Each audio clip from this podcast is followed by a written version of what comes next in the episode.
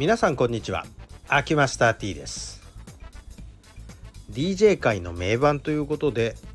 まあこれシリーズ化して一曲一曲紹介していこうと思ってますが今日はブロンディのラプチャーっていう曲です。ラプチャーっていう曲はラップなんですよね。まあ一部ラップって言ったらいいんですか。でブロンディの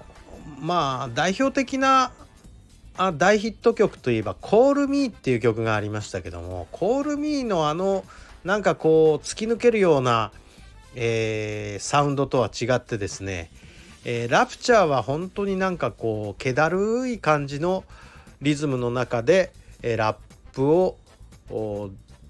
ボーカルのデボラ・ハリーがやってるっていうこのデボラ・ハリーってまたいい女だよね。本当に。えっ、ー、とまあそれはまあさておき。えっ、とこのデボラ・ハリーがラップをやってみたみたいなやつで当時はなんじゃこれって思った人が大半なんだろうなとは思うんですけれども、えー、私はやっぱりその時に、うん、ラップあんまりよく知らなかったんでなんじゃこれと思って聞いてたんですけどその後やっぱりこう歌詞なんか聞いていくとあのラッパーの名前が出てくるんですね。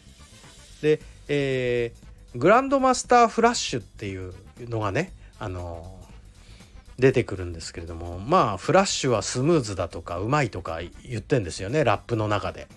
だからやっぱりあのラップをフューチャーしてるんだなっていうことは明らかなんですよ。で当時私多分高校生ぐらいだと思うんですねこの「ラプチャー」がリリースされた頃って洋楽非常に聴いてましたけども今までのその